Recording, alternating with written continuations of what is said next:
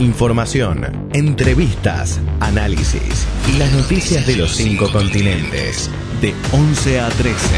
En Resumen del Sur. ¿Cuántos de los cientos, miles de oyentes que en este momento nos están escuchando eh, conocen la historia de la organización Hezbollah? Eh, alguno debe haber. Si está escuchando haber. un programa de política internacional, Sí. Alguno debe haber, pero también debe haber alguno que o no conoce o, lo- o conoce lo que eh, es la noticia nacional de declarada organización terrorista. A ver, acá hay varias cosas que hay que tener en cuenta. Punto número uno, la nueva, eh, el nuevo alineamiento internacional de Argentina y de la región con los Estados Unidos. Punto número uno. Punto número dos, eh, el atentado a la AMIA, que se cumplió ahora, 20 se cumplieron 25 años el 18 de julio. Eh, Hezbollah, según lo que, da, lo que dice Estados Unidos, el gobierno de Estados Unidos y el gobierno de Israel, dice que el autor material del atentado a la AMIA fue un integrante o fue la organización Hezbollah. De hecho, ahora se detuvo una persona que aparentemente era un colombiano de origen libanés que estaba viviendo en el Líbano y que supuestamente fue quien puso la bomba. eh, o sea, 25 años después, de repente apareció la persona que puso la bomba. O sea, digo, más sin meternos en ese, en ese lío, que la verdad que eso es un tema en sí mismo, el tema AMIA, eh, digo, esto es- lo, pongo en contexto porque el presidente firmó un decreto calificando a, esta organización como terrorista en la previa del atentado, de del aniversario del atentado. Eh, claramente la, la, la postura, aquellos que sostienen la teoría de Hezbollah eh, responsable del atentado, en realidad están eh, responsabilizando a Irán. Y ahí está el punto de discusión.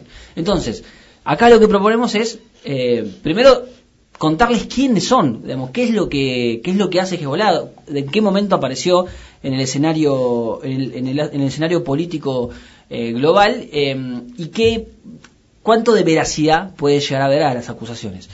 Eh, entonces, la organización Hezbollah, en primer lugar, hay que decir que se, eh, crea, se aparece en el año 1982, en el marco de la guerra civil libanesa, una organización que, es una organización eh, político-militar islámica de la rama chií con fuertes vínculos con la República Islámica de Irán. Dentro de lo que es el, el escenario político de Medio Oriente, Hezbollah es aliado de Irán por lo cual es adversario en esa zona del Estado de Israel. Eh, con el tiempo fue fue mutando, nunca abandonaron las armas, son es una organización fuertemente militarizada, ha tenido el control del sur del, del Líbano eh, durante mucho tiempo, eh, pero ahora eh, se ha de alguna manera institucionalizado, tiene diputados, tiene inclusive tiene relación con el actual primer ministro, eh, casi que gobierna parte- el país. Forman parte de la coalición de gobierno. Te agrego más, no solamente los vínculos, los vínculos, eh, di- digamos, de origen y orgánicos son con Irán, Sí. porque es una organización chiita, sí. Tenemos en cuenta que el Líbano es un país multiétnico, mucho más multiétnico, ¿sí? Ahí conviven cristianos y musulmanes, hay varias étnicas, etnias, mucho más multiétnico que Siria, Irán, Sí. ¿sí? O Jordania. Eso hace que eh, sea la política ira- eh, libanesa es muy interesante, pero bastante complicada. Necesita de acuerdo, ¿sí? Entre varios grupos étnicos. Eh, Hezbollah mantiene su arsenal. Hezbollah es considerado de alguna manera un estado dentro del estado del Líbano y mantiene su, ar- su arsenal porque Siria deja que mantiene que mantenga su, orde- su arsenal. Después de la guerra, digamos, de la guerra entre Israel y Siria. hecho, Siria por- apoyó la guerra, en la guerra civil libanesa, eh, que fue la que crea, la que le da origen a Hezbollah. Siria, el gobierno sirio apoyó a Hezbollah. Claro. Y son, eh, Siria es sunita, ¿sí? Siria es, digamos, el gobierno de, de Al-Assad, de Al-Assad padre y de Al-Assad hijo, ¿sí? Es de otra rama Sí, del Islam, ¿sí? De otra rama del Islam, sunita, ¿sí? Con su origen en el nacerismo o en el panabarismo, panarabismo, digamos, es una organización laica, Sí. eh, eh, musulmana, ¿sí? Eh, pero que eh, en el conflicto, en la guerra, en el conflicto con Israel, Siria sí protege a Hezbollah en el Líbano y es de alguna manera un protector del Estado libanés y es el que le permitió un acuerdo con Siria que le permitió a Hezbollah mantener su arsenal. Hezbollah es una organización político-militar Sí. legalizada en el Líbano, sí, que tiene una rama política y una rama militar. Sí, la rama política tiene representantes en el Parlamento y co-gobierna hoy el Líbano. Exactamente. Eh, obviamente que si uno busca Hezbollah en, en, no sé, en YouTube, te vas a encontrar con desfiles militares y con discursos muy con, con una disciplina muy militar de eh, Nasrallah, que es el eh, secretario general de Hezbollah, es uno de los tipos, eh, si se quiere, bueno, es el líder de, de ese Es un líder religioso. Tengamos en cuenta que Hezbollah, al igual que sí, eh, la Revolución Islámica iraní, sí, son organizaciones del Islam político. Exactamente, ¿sí? exactamente. Son organizaciones político-religiosas, o sea, son organizaciones políticas, pero sí, en el fondo, sí, son su raíz es religiosa y muchos de los líderes son, sí, eh, el clero religioso chiita.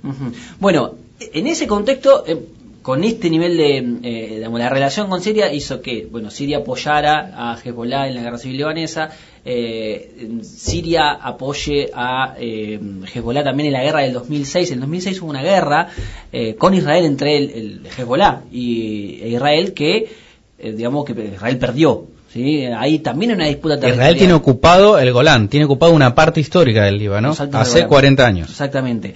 Eh, esa es una zona altamente conflictiva, por eso también se explica el nivel de militarización que tiene esa zona. Es un, digamos, para eh, resumir, están en guerra hace 60 años. Sí. Sí. desde la creación del Estado de Israel y quizás desde antes, sí, esa región está en guerra. O sea, lo que tiene son treguas.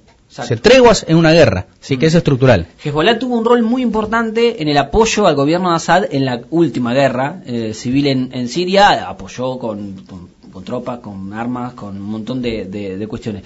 Ahora, esto para, para que se entienda, digamos, Hezbollah es una organización que nace eh, en el marco de una guerra civil, la guerra civil libanesa, en un, en un, en un territorio altamente conflictivo, en donde eh, están, eh, como decía Alejo, en constantes situaciones de guerra, eh, fuertemente militarizados justamente por ese motivo y con muchos vínculos eh, directos, una alianza estratégica con el- la República Islámica de Irán. Con Irán y con Siria, con Y los dos Siria, estados. Exacto. Entonces, eso es Hezbollah.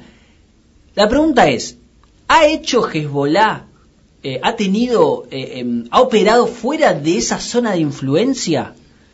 Cuando vos hablás con las personas que saben de verdad de Medio Oriente, las personas, no sé, los que, los que manejan, los que están en el día a día, se me ocurren dos, Ezequiel Coppel, que hemos hablado con él muchas veces, eh, Said Chayá, que es un libanólogo que hemos hablado también y ha escrito algunas notas, te dice, no, Hezbollah puede tener relaciones políticas, por ejemplo, con el gobierno de Venezuela, puede tener relaciones políticas con eh, gobiernos de otro No hay pruebas, hay sospechas Exactamente, solamente. pero digo, puede haber relaciones políticas. Ahora, que hayan estado detrás de alguna cuestión militar, no hay pruebas.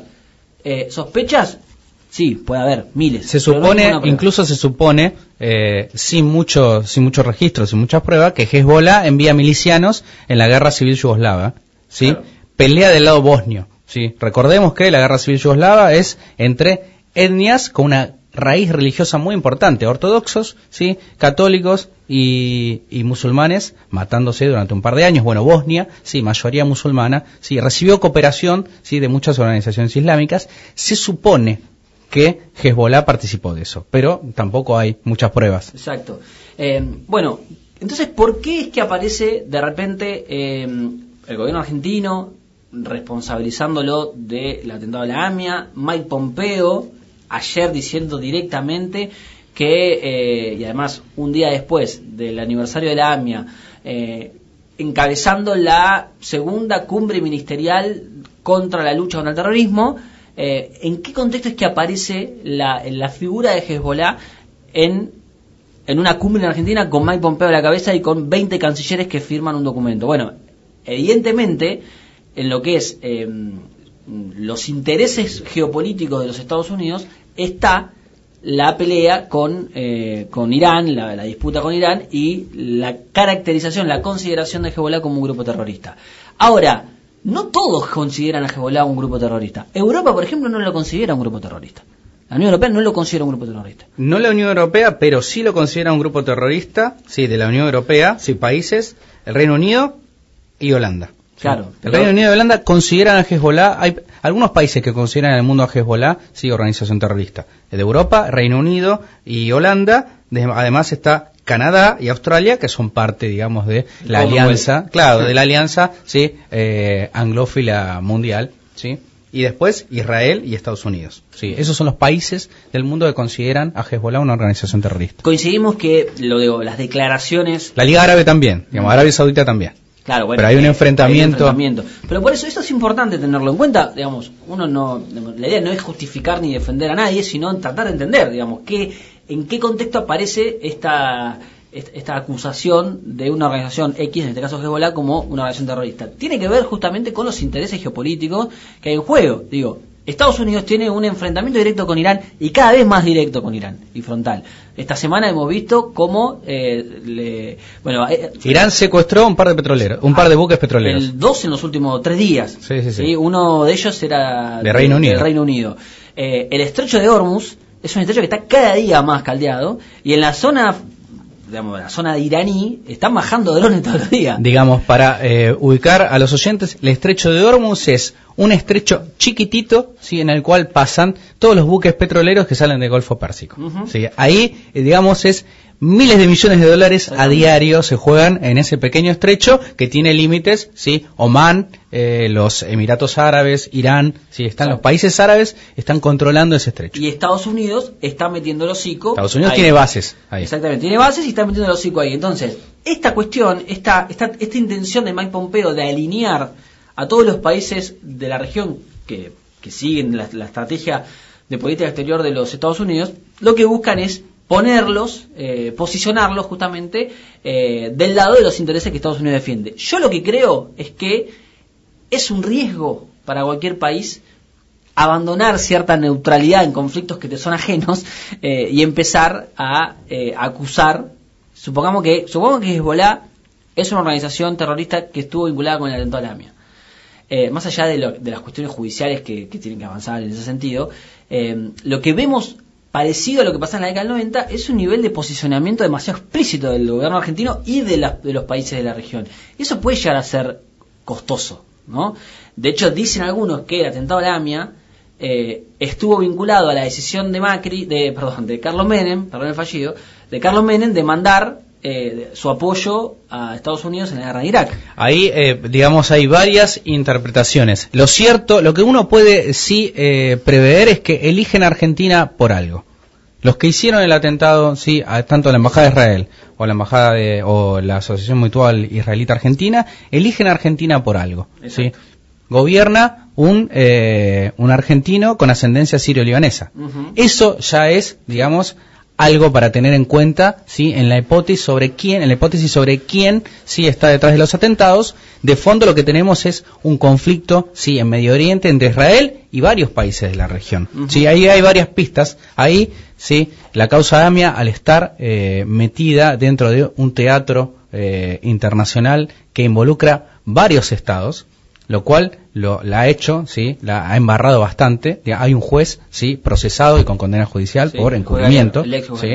O sea, y eso porque forma ese atentado forma parte de una trama, sí, internacional, sí, bastante complicada, pero ha habido varias pistas alrededor del atentado, la Sí. pista siria abandonada en los 90, sí, y la pista iraní, sí, las dos grandes pistas y después, sí, otra pista que es la pista judía. Sí, son las tres grandes pistas que ha habido alrededor del atentado, sí, se ha cambiado sí de, eh, De pista. incli- de pista en función de siempre en función de intereses geopolíticos. Exactamente. No sabemos eh, quién estuvo detrás del atentado a la AMIA, claramente, eh, pero sí podemos acá, por lo menos, contarles quién es Hezbollah, qué hizo, qué hace eh, y cómo es que nació, eh, por lo menos desde otro espacio, para que ustedes tengan un poquito más de información respecto de las cosas que se, que se dicen. Argentina y otros países de la región lo consideran un grupo terrorista, hay otros que no. Bueno, nosotros les explicamos de dónde vienen eh, y cuáles son sus principales alianzas y sus intereses en Medio Oriente. Resumen del Sur, quinta temporada.